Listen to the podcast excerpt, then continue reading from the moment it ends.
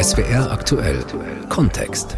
Ein Jahr Corona, ein Jahr Lockdown auf und ab und kein baldiges Ende absehbar. In der Pandemie verlieren viele Menschen ihr Vertrauen in die Politik, in die Wissenschaft, in eine funktionierende Gesellschaft überhaupt. Dabei geht ohne Vertrauen gar nichts, nicht nur in Krisensituationen, sondern ganz alltäglich in unserem Zusammenleben. Vertrauen ist gut, Kontrolle ist besser. Am Mikrofon ist Petra Waldvogel.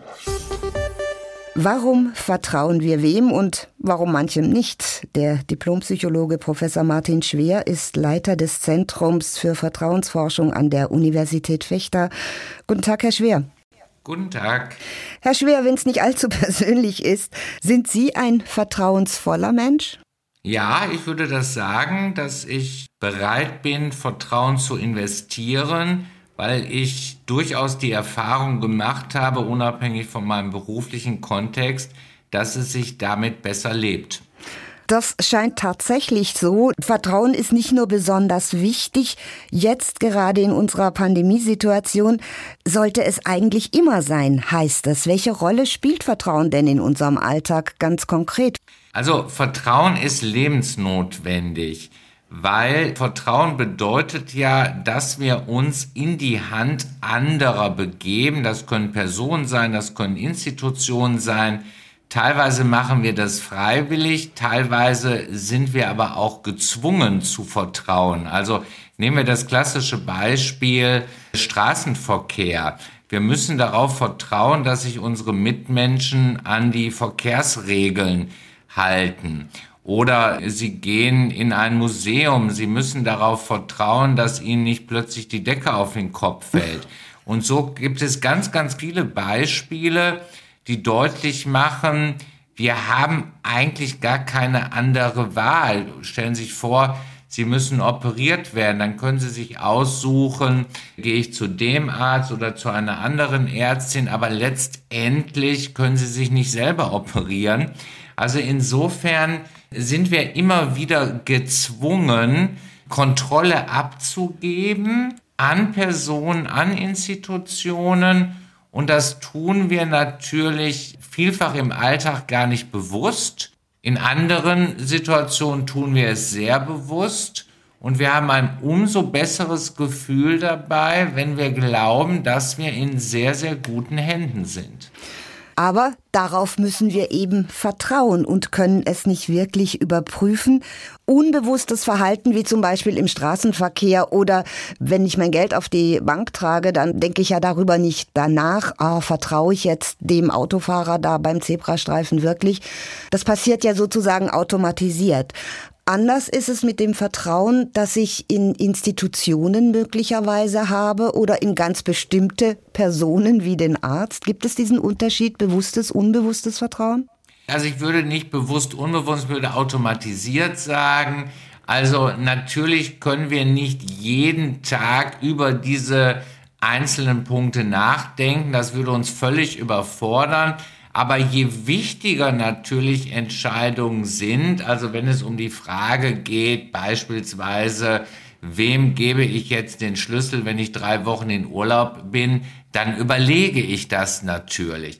Das, was so im Alltag passiert, die vielen, vielen kleinen Entscheidungen, wo wir im Grunde genommen Kontrolle abgeben, das passiert automatisiert bis zu dem Punkt, wo dann etwas passiert. Also beispielsweise, wenn Sie dann einen schweren Unfall erleiden, weil jemand sich tatsächlich nicht an die Spielregeln gehalten hat oder wenn Sie, um beim Straßenverkehr zu bleiben, plötzlich Ihnen der Reifen platzt, dann werden Sie in Zukunft sensibilisierter sein für eben solche Ereignisse. Und dann entsteht möglicherweise Misstrauen, darüber reden wir gleich noch. Ist Vertrauen auch immer irgendwie mit Erwartungen verbunden, dass ich natürlich erwarte, dass der Arzt sein Handwerk versteht? Und wenn die Erwartungen nicht zusammenpassen, dann folgt automatisch auch die Enttäuschung? Vertrauen ist mit Erwartung verbunden. Wir machen die Vertrauenswürdigkeit an bestimmten Merkmalen fest, die Personen oder Institutionen haben. Das kann zum Beispiel bei dem Arzt die Fachkompetenz sein.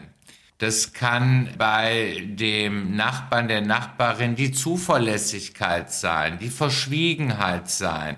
Und solche Erwartungen sind auch von Person zu Person unterschiedlich. Und in dem Moment, wo wir unsere Erwartungen erfüllt sehen, steigt natürlich das Vertrauen und in dem Moment, wo wir sie enttäuscht erleben, wird Vertrauen reduziert werden.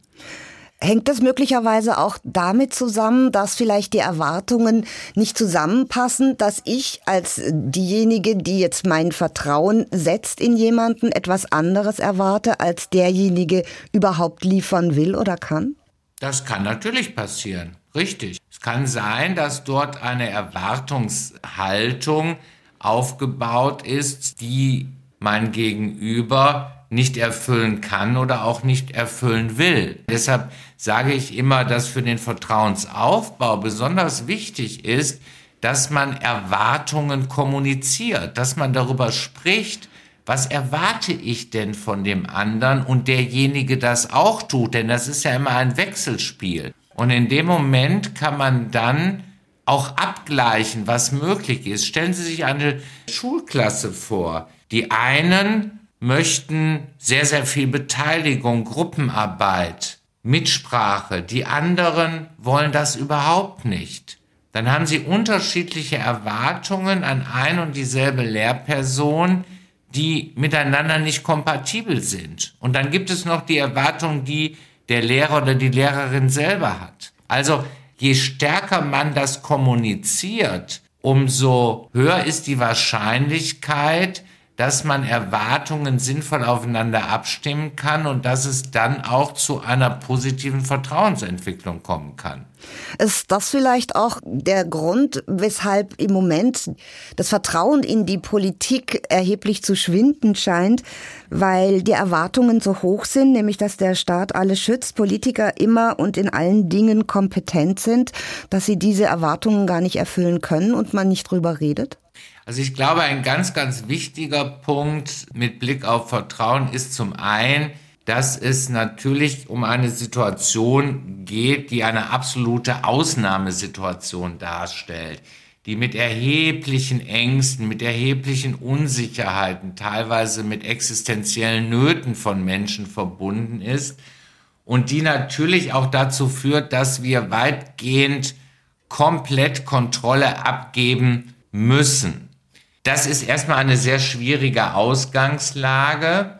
Und natürlich kommt hinzu, dass so eine pandemische Situation eine Dynamik dahingehend hat, dass das, was heute richtig ist, morgen falsch sein kann, weil sich Dinge verändern, weil wir viele Dinge gar nicht wissen. Das verschärft diese Unsicherheit und letztendlich ist es in der Tat eine nüchterne Feststellung, dass die Kompetenzen von Politikern und von Politikerinnen logischerweise wie auch von Wissenschaftlern und Wissenschaftlerinnen nicht unbegrenzt sind. Auf der anderen Seite gibt es eine Vielzahl von handwerklichen Fehlern, die in den letzten Monaten gemacht wurden.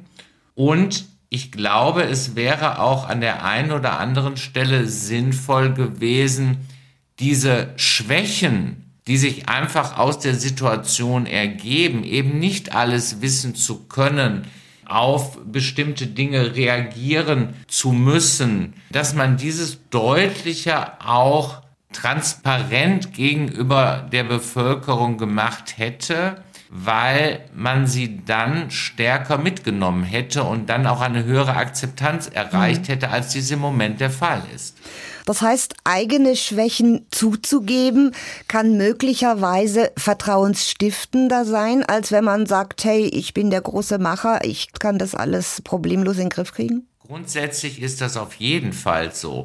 Also Vertrauenskrisen sind oftmals dadurch gekennzeichnet, dass eben nicht fehleroffen gesagt werden, dass man nicht offen zu diesen Schwachpunkten steht, sondern dass man versucht, sie zu kaschieren, dass Institutionen versuchen, Sündenböcke zu finden und so weiter. Und es ist viel besser, Fehler als Fehler auch zu benennen und dann aber auch konsequent mit den Folgen umzugehen und sich um das Vertrauen des Gegenübers wieder neu zu bemühen. Sie haben vorhin den Kontrollverlust angesprochen, Herr Professor Schwer, dass wir Kontrolle abgeben, wenn wir Vertrauen uns dadurch auch verletzlich machen. Nun soll Lenin einen berühmten Satz gesagt haben, Vertrauen ist gut, Kontrolle ist besser. Würden Sie ihm zustimmen? Ja, der Satz ist ja auch gar nicht so gesagt worden. Ich versuche das dann immer umzudrehen und zu sagen, Kontrolle ist gut, Vertrauen ist sehr viel besser. Was hier gemeint ist und was in der Tat auch wichtig ist, ist, dass Vertrauen niemals blindes Vertrauen sein sollte. Also blindes Vertrauen ohne Berücksichtigung von Warnsignalen. In jeglicher Beziehung sollte man natürlich immer offen sein, auch für Hinweise darauf, dass Vertrauen enttäuscht werden kann. Aber grundsätzlich anderen mit Misstrauen zu begegnen, halte ich nicht für eine gute Strategie, weil letztendlich mein Gegenüber das ja auch registriert und die Wahrscheinlichkeit, dass sich dann positive Interaktionsbeziehungen ergeben, diese Wahrscheinlichkeit wird natürlich reduziert. Als wir jung waren, Herr Schwer, haben wir den sogenannten Urvertrauenstest gemacht. Vielleicht kennen Sie den auch. Sich rückwärts fallen lassen, darauf vertrauen, dass der hinter einem Stehende uns schon auffangen wird. Ist das ein guter Test? Sagt er wirklich was über Vertrauen, Urvertrauen aus? Er sagt etwas darüber aus, inwieweit ich konkret dieser Person Vertrauen schenke, weil die Folgen entsprechend ja durchaus schwer sind. Das heißt, man kann das ja verallgemeinern, indem man sagt, je stärker die Folgekosten sind, wenn Vertrauen enttäuscht wird, umso größer ist dieses Vertrauenssignal, was ich gebe. Also in dem Moment, dass mir körperlich was zustoßen kann, umso eher zeigt das eben, dass ein hohes Vertrauen vorhanden ist. Urvertrauen, gibt es das überhaupt? Also ist diese Fähigkeit zu vertrauen dem Menschen angeboren oder haben wir das einfach gelernt als soziale Kompetenz sozusagen? Wir sind darauf angewiesen von frühester Kindheit natürlich zunächst einmal, dass relevante Bezugspersonen, das sind in der Regel dann die Eltern, uns existenziell versorgen. Das ist ja zunächst einmal als Kleinkinder ganz, ganz wesentlich. Das ist der erste Punkt. Und dann wissen wir natürlich auch aus der Bindungsforschung, dass es ganz, ganz wichtig ist, dass Menschen die Erfahrung machen, sicher gebunden zu sein. Dass es eben Bezugspersonen gibt, auf die wir uns verlassen können. Das ist aber eine Erfahrung, die wir machen bereits im frühen Kindesalter und wir wissen eben auch aus der Bindungsforschung, dass diese Erfahrungen durchaus beeinflussen, inwieweit Menschen bereit sind, das Risiko des Vertrauens dann auch gegenüber anderen Bezugspersonen, Interaktionspartnern einzugehen. Und wenn dieses frühe Vertrauen, dass man als Säugling versorgt wird, enttäuscht wird, ist das dann möglicherweise die Folge, dass ein Mensch gar nicht mehr vertrauen kann? Nein, ich würde nicht sagen, dass diese Person quasi auf ewig verdammt ist, nicht mehr zu vertrauen und nur noch misstrauisch ist. Aber es ist kein guter Start in die Vertrauensgeschichte, ja? Weil die Frage, inwieweit wir bereit sind zu vertrauen, immer das Ergebnis von unseren bisherigen Erfahrungen ist. Das ist ja auch relativ logisch, wenn Sie jetzt in Ihrem Berufsleben mit Ihren Vorgesetzten mehrfach enttäuscht worden sind, dann werden Sie vielleicht bei der nächsten Führungskraft deutlich vorsichtiger sein, als wenn Sie bislang nur positive Erfahrungen hm. gemacht mhm. haben. Und so kann man das auf diese verschiedenen Lebensbereiche natürlich auch übertragen. Entscheidend sind die Erfahrungen, die wir mit Vertrauen machen. Und die scheinen bei vielen Menschen gerade in Sachen Politik und Corona-Management eher nicht so besonders gut. Dabei braucht in Demokratien gerade die Politik das Vertrauen der Menschen.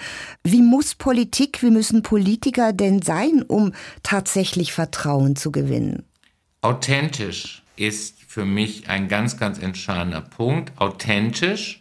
Das heißt also, es muss stimmig sein, das, was sie reden und das, was sie tun. Sie müssen natürlich über eine fachliche Kompetenz verfügen. Sie sollten moralisch integer sein, glaubwürdig sein. Sie sollten transparent sein mit Blick auf ihr Handeln. Und wenn diese Attribute wahrgenommen werden, dann haben Politiker und Politikerinnen eine hohe Chance, auch als vertrauenswürdig wahrgenommen zu werden. Von daher bin ich auch nicht so für diese generelle Politiker-Schelte, sondern man muss dann auch wirklich schauen, welche als vertrauenswürdig wahrgenommen werden, welche nicht, gerade auch in krisenhaften Situationen. Das allerdings, was Sie gerade beschrieben haben, Herr Professor Schwer, ist schon ein ziemlich anspruchsvolles Profil als Arbeitsbeschreibung für Politik. Und dennoch, Kontrolle ist gut, Vertrauen ist sehr viel besser, sagen Sie. Ich danke Ihnen sehr. Gerne. Der Vertrauensforscher Professor Martin Schwer von der Universität Fechter.